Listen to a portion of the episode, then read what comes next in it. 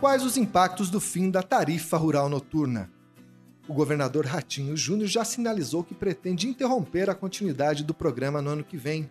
Quais seriam os efeitos no campo? E o Paraná é historicamente o estado que mais contrata seguro rural. Qual foi o papel de instituições como a FAEP nessa trajetória? Eu sou André Amorim e esses são os temas do podcast Boletim no Rádio, que começa agora.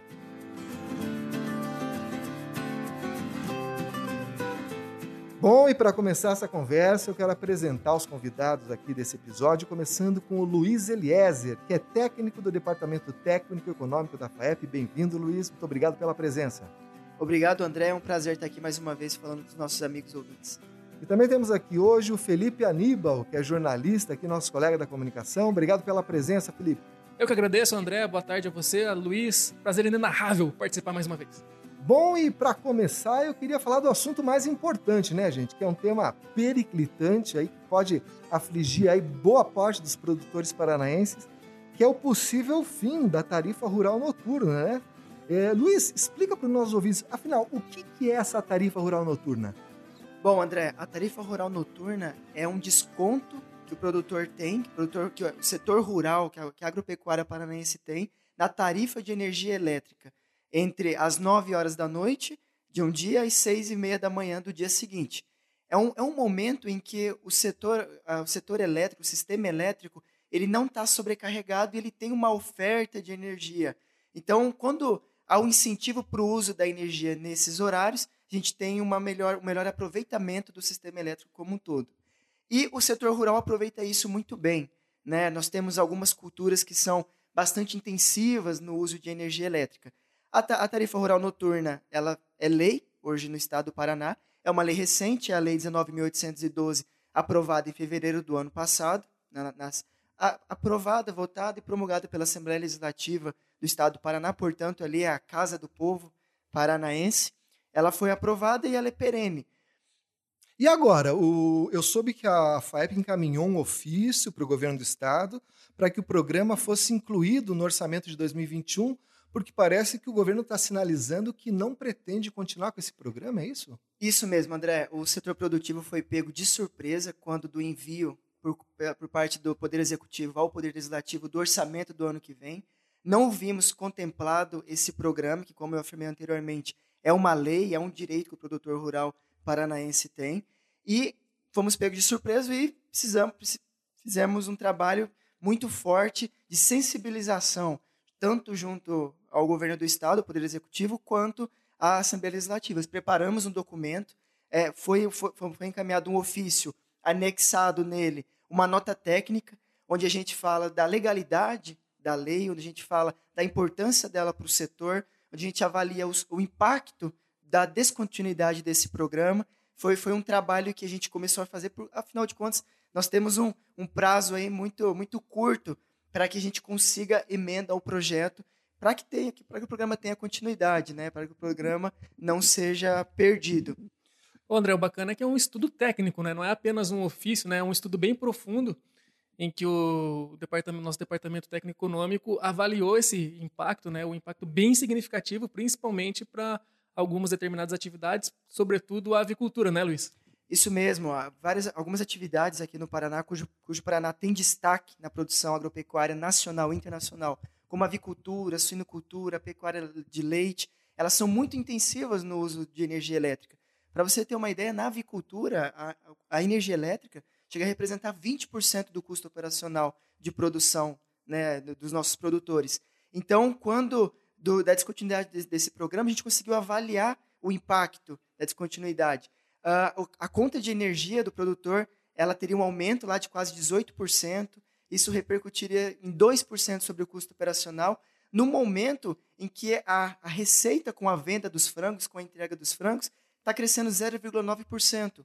O avicultor ele briga com a indústria, né? ele, ele luta na, na receita dele por centavos. É um ou dois centavos que ele tem conseguido de melhor, enquanto que, no lado de custo de produção, um forte aumento. Ou seja, é uma cadeia que trabalha com margens muito apertadas, né? ou seja, uma, uma, um impacto como esse na conta de luz pode até inviabilizar um setor inteiro? Exatamente. Quando você tem, de um lado, o custo de produção aumentando de sobremaneira e, do outro lado, a sua receita menos que proporcional ao aumento do custo, No médio prazo, você não vai conseguir fazer investimentos e melhorias nas suas máquinas, no seu processo produtivo, na gestão da sua propriedade. No médio prazo, longo prazo, esse produtor pode até sair da atividade, né? O que implicaria, sem dúvida, num um impacto muito negativo para o setor agropecuário. É, vamos lembrar que essas cadeias, né, só pegando como exemplo a avicultura, é, o Paraná é o principal exportador de frangos do Brasil, né? Ou seja, a gente não está falando de uma cadeia pequena, de uma cadeia assim que possa ser substituída facilmente por outra atividade, né? O impacto é tremendo. Traduzindo, traduzindo isso em números, André, é, os produtos da avicultura, né, exportados em 2019 alcançaram quase 3 bilhões de dólares. Isso, isso é de uma monta uh, muito importante para o desenvolvimento econômico e social do Estado do Paraná. E aqui, uma dúvida meio de leigo, né, Luiz? Isso aí também não repercute na arrecadação do, do governo estadual? Quanto mais a gente vende frango, quanto mais a gente tem um agronegócio pujante, não é melhor para o governo arrecadar imposto? Sem dúvida. É, isso porque a agropecuária ela tem um efeito muito importante sobre os demais, demais setores da economia, que é transbordar riqueza. Né? A maioria dos empregos da agropecuária não estão na agropecuária, estão, estão no elo seguinte. Está na indústria de abate, está no transporte da produção, está tá na própria estrutura do Estado. Né? Então, o efeito multiplicador da agropecuária é muito importante para a economia. É o tal do efeito cascata, né? Ô Luiz, é uma, um ponto que eu acho bem importante que vocês abordaram no, no estudo técnico é o, a dimensão, o volume de pessoas, de produtores que podem ser afetados ou que é, poderiam ser beneficiados pela continuidade da tarifa rural noturna, né? Fala um pouquinho sobre isso. Sim, a, a, própria lei ela define quem tem direito ao benefício, né? E para o produtor acessar a tarifa rural noturna, ele tem que atender a diversos critérios, que vão desde pagar sua conta em dia, se o produtor atrasa o pagamento da conta ou tem algum débito junto à distribuidora de energia, ele já não tem o direito ao benefício. Em média, por mês, 11 mil produtores são beneficiados, mas há um potencial que pode. Perdão, 11 mil produtores ou 11 mil propriedades? 11 mil propriedades são beneficiados atualmente. Há, há, há uma projeção, há um potencial que podem chegar até 77 mil produtores que são aqueles mais intensivos realmente no uso de energia elétrica. Avicultura, a suinocultura, a pecuária leiteira, o pessoal da aquicultura também é, são, é, tem na energia elétrica um insumo bastante importante. Então, e, e, na monta de recursos, nós estamos falando algo em torno aí de 40 a 50 milhões de reais por ano. Isso, André, é um valor irrisório perto, perto do resultado que ele traz. Né? O produtor está ali à noite processando a ração, está ali à noite alimentando os frangos, está ali à noite é, fazendo uso eficiente da energia que está disponível no sistema. É, as usinas não são grandes baterias, né? elas precisam pôr isso no sistema e essa energia precisa ser consumida. E Felipe Aníbal, quando você analisou é, esse projeto de lei do Executivo que foi mandado para a Assembleia, o que, que, te chamou mais a atenção? André, dois pontos me chamaram muito a atenção. Né? Esse projeto de lei que a gente está falando é o projeto número 657-2020, que foi enviado pelo governador Carlos Ratinho Júnior agora no finalzinho de novembro para a Assembleia Legislativa. E esse projeto, a matéria dele, né, o, o assunto, o tema, o título, é instituir o programa Paraná Energia Rural Renovável. E o que chama a atenção é que é um programa, um, um projeto de lei que seria para instituir um outro programa, na verdade, lá no último artigo está perdida a seguinte informação, que revoga a lei número 19.812 de fevereiro de 2019, ou seja, revoga a lei que institui a tarifa rural noturna. Então, trocando em miúdos, não é um projeto em tese para excluir a tarifa rural noturna. Ele, ele colocou a exclusão da tarifa rural noturna num outro projeto que seria para a criação desse programa, e é, os artigos de que prevêem a criação desse programa são muito vagos ainda, né? não, é, não é uma lei que teria uma regulamentação própria, em que, inclusive, também é, o governador não diz de onde tiraria recursos para a implantação desse outro, desse, desse, outro, outro programa. programa. Agora, uma outra coisa que chama atenção é que, junto com esse, com esse projeto, vai ali a justificativa textual do governador, e que ele diz assim, abre aspas, Empreendimentos rurais que consomem elevadas quantidades de energia elétrica por mês são beneficiados com o maior volume dos recursos públicos implicados no desconto, em detrimento aos empreendimentos rurais de menor porte. Ou seja, ele está dizendo que quem está sendo beneficiado pela tarifa rural noturna hoje essa seriam os grandes empreendimentos.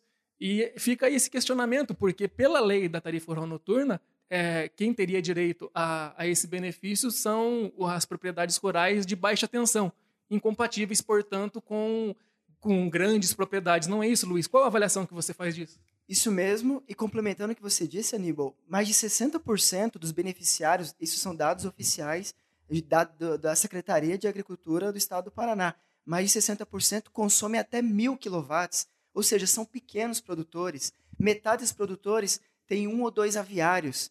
É, grande parte dos produtores são produtores, pequenos produtores de leite. Não é, não é um benefício. É, uma grande indústria. Não é para grande indústria, não é para grandes produtores. Em sua imensa maioria são pequenos produtores beneficiados por esse projeto.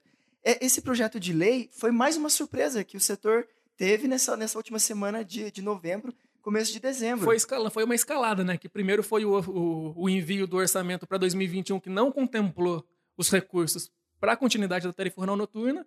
É, e em seguida, me parece que o governo do Paraná elevou um pouco o tom, enviando esse projeto com esse jabuti, que é como se costuma dizer no, no jargão político, né? Que prevê aí o, a, o fim da tarifa rural noturna. Então, foi uma escalada de discurso na minha avaliação. Eu não sei se o Luiz concorda com, a, com essa visão. Concordo sim, Aníbal. Inclusive, esse projeto está tramitando em regime de urgência, então o setor está mobilizado, é, sensibilizando os deputados.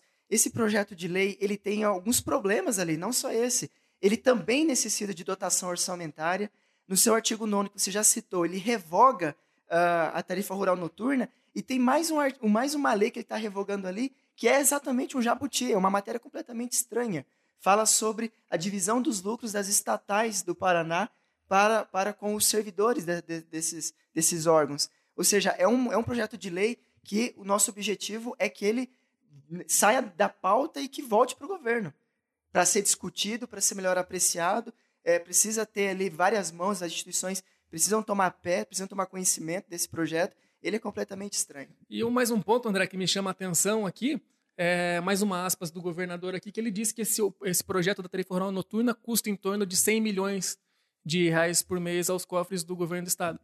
Mas é, eu não sei se esse valor está correto. O Luiz, que faz um acompanhamento, pode dizer se está mais ou menos aproximado. Independente, independentemente disso, 100 milhões de reais perante o orçamento do Estado, imagino que não represente muita coisa.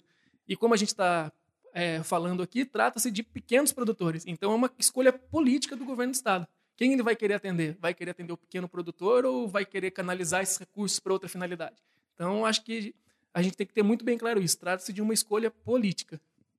Isso mesmo, Aníbal. Ah, em média, por ano, o programa tem custado entre 40 e 50 milhões, ou seja, a metade, metade disso. A metade disso. A metade disso. E Luiz, que tipo de ação a FAEP tem tomado e pode tomar ainda em relação a isso?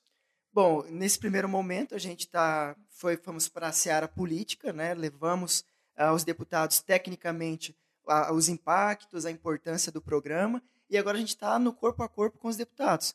É, o último ofício que a federação encaminhou, ela detalha o, o programa, e esse ofício vai tanto para o executivo, para o governador, quanto para os nossos mais de 50 deputados estaduais. É, alguns já se mostraram sensíveis à causa, inclusive já manifestaram isso Uh, durante em plenário em plenário durante... e publicamente também por meio de notas oficiais a gente tem acompanhado aí que alguns deputados já de fato têm é, mostrado a cara mesmo assim. Então, acho que vai ser uma parada meio indigesta essa, né, Luiz? Portanto, a gente está trabalhando aí, nosso prazo é até o último dia de, desse exercício legislativo. É, a Assembleia Legislativa não pode virar o ano sem aprovar o orçamento do ano que vem. A perspectiva é de que a gente consiga uma emenda ao projeto. A, a ideia é manutenção, a continuidade da tarifa rural noturna. Afinal de contas, ela é uma lei bastante recente. Pois é. Para você ter a tarifa rural noturna, o produtor, inclusive, arca com o custo de adequação do padrão de energia dele.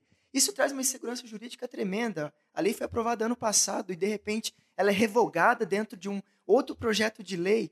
É uma coisa assim que. Não, e você veja só, Luiz, você pega antes dessa lei ser, ser promulgada ali, que criou o programa de fato, o, esse programa ele existia e era meio mambembe, né? Você não tinha nunca certeza se no ano que vem ele ia continuar. Ou seja, os produtores viviam num terrorismo, numa incerteza danada. Aí, quando você acha que a coisa vai tomar forma, vai tomar pé, e já que tem uma lei para embasar tudo isso, a gente vê que não, que papel o pessoal trata de qualquer jeito, né? Pode revogar, pode fazer esse projeto aí que, como vocês bem apontaram aí, tá, tá bem, bem confuso, né? Sim.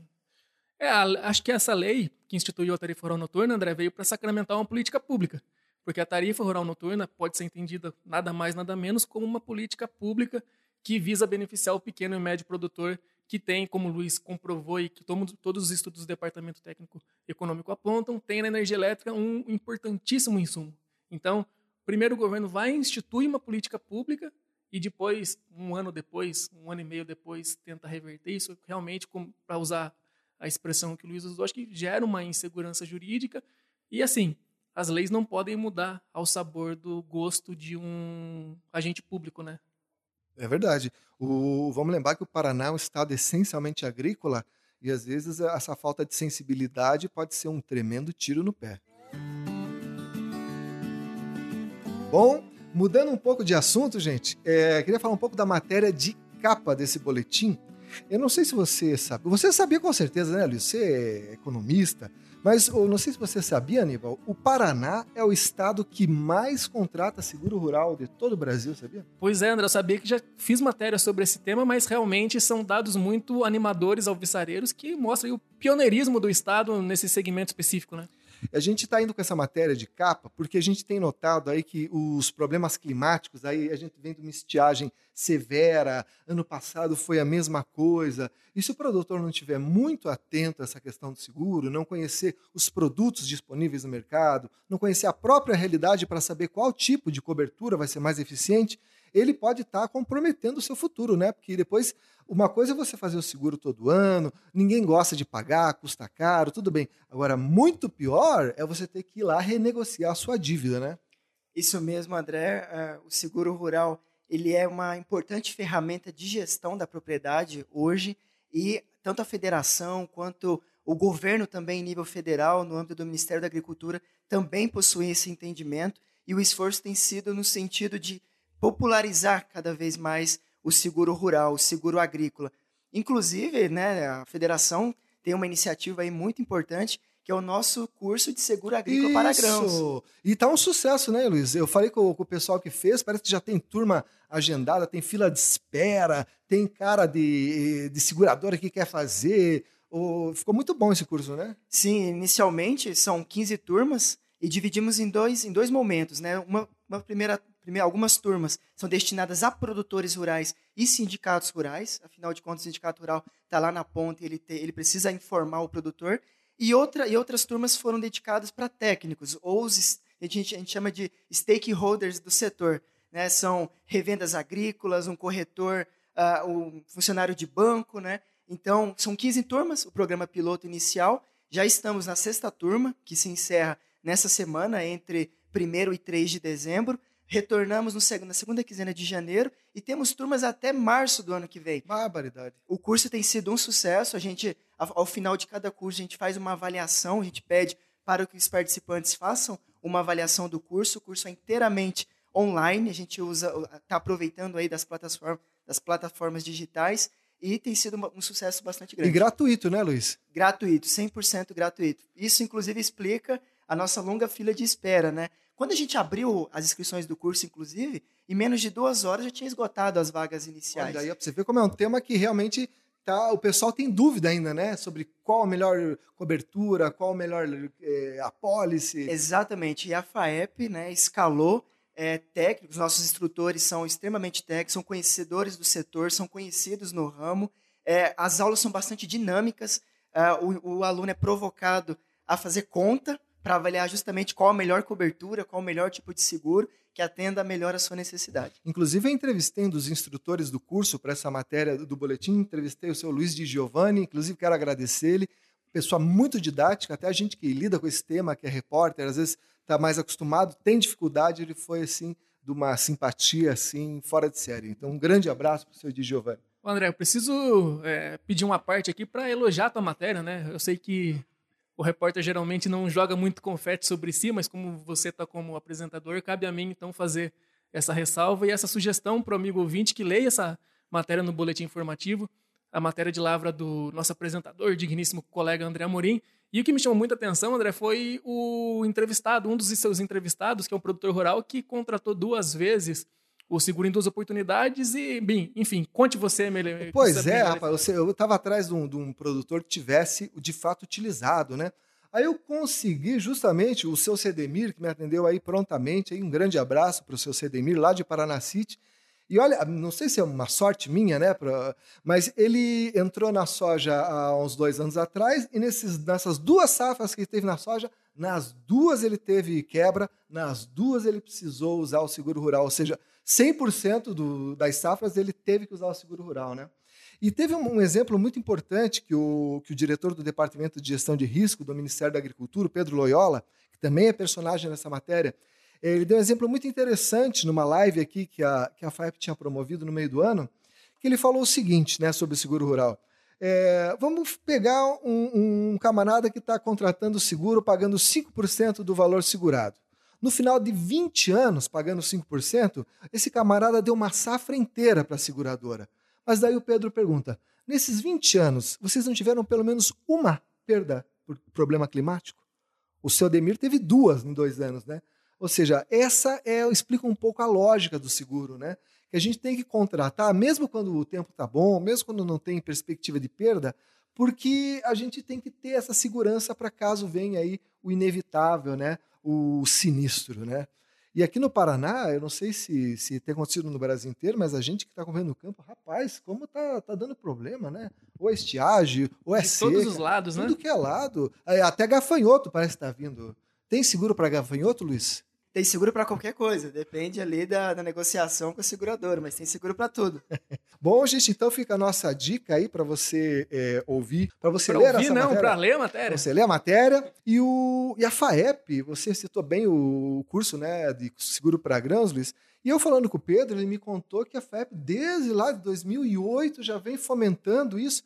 Eu vou pôr para vocês um trecho aqui da conversa que eu tive com ele aqui por telefone. O Paraná se destaca na contratação de seguros agrícolas pelo histórico que ele tem, e nisso a Federação da Agricultura do Estado do Paraná, a FAEP, a OCEPAR, a Secretaria da Agricultura, tiveram um papel muito importante lá naquele período é, pós-seca e problemas de preço, que compreendeu ali 2005 a 2007, em que essas instituições, a federação, saiu a campo, é, fazendo uma campanha pró-seguro, é, orientando os produtores a contratar seguro, levando as seguradoras até o estado do Paraná para conhecer os históricos é, de produtividade, as regiões que têm potencial para contratar seguro. É, esse trabalho feito junto com os sindicatos e com as cooperativas deu um grande impulso. Então, para vocês verem, gente, que esse curso que está acontecendo agora não é um, um ponto isolado, né? é uma preocupação é, estrutural que a FAEP tem aí de sempre estar tá capacitando aí o seu público, que é o produtor rural, para que efetue a gestão de risco aí de forma efetiva, né?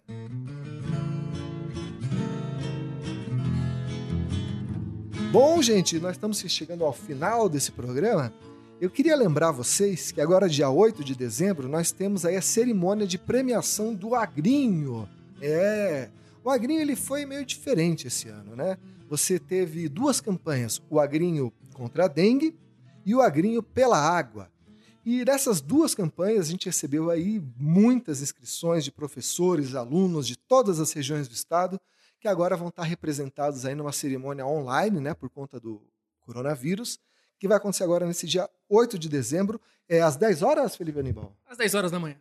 Às 10 horas da manhã. Então, você provavelmente vai ficar atento aí nas nossas redes sociais, no nosso site, e aí acompanhar no link como é que vai ser essa premiação. Uma cerimônia muito bonita, né, Aníbal? Eu estava vendo ali o roteiro, eu acho que vai ser interessante esse momento, porque acho que muitos outros eventos podem ganhar esse formato online, né? Não fazer o camarada vir lá de Paranavaí para cá, lá de Astorga para cá, que é longe, né? É, acho que foi uma. E, e, além disso, André, além dessa, dessa novidade, a solução que a gente encontrou, né, que a FAEP encontrou para esse momento de pandemia. É claro que todo mundo gostaria de estar junto naquela grande festa que já se tornou tradicional, mas é o que é possível nesse momento e nem por isso vai ser menos importante, ter menos brilho. Né? Tem várias autoridades já confirmadas e fica aí esse registro, esse encerramento de acaba, acaba servindo também como encerramento de, de anos que para toda a comunidade do sistema FAEP Senar Paraná. Né? É isso mesmo. Então, dia 8 de dezembro, às 10 horas, a cerimônia de premiação das campanhas do Agrim esse ano. E se você, meu amigo, minha amiga ouvinte, você pretende ouvir outros episódios desse podcast, você pode encontrar no nosso site, que é o www.sistemafaep.com Lá você também encontra os links para as nossas redes sociais. Esse podcast está disponível no Spotify, no YouTube. Você também pode ouvir ele no nosso aplicativo de celular, ou seja, não tem desculpa para não ouvir. Então é isso, quero agradecer os convidados aqui, muito obrigado, Luiz, muito obrigado, Aníbal, e até semana que vem.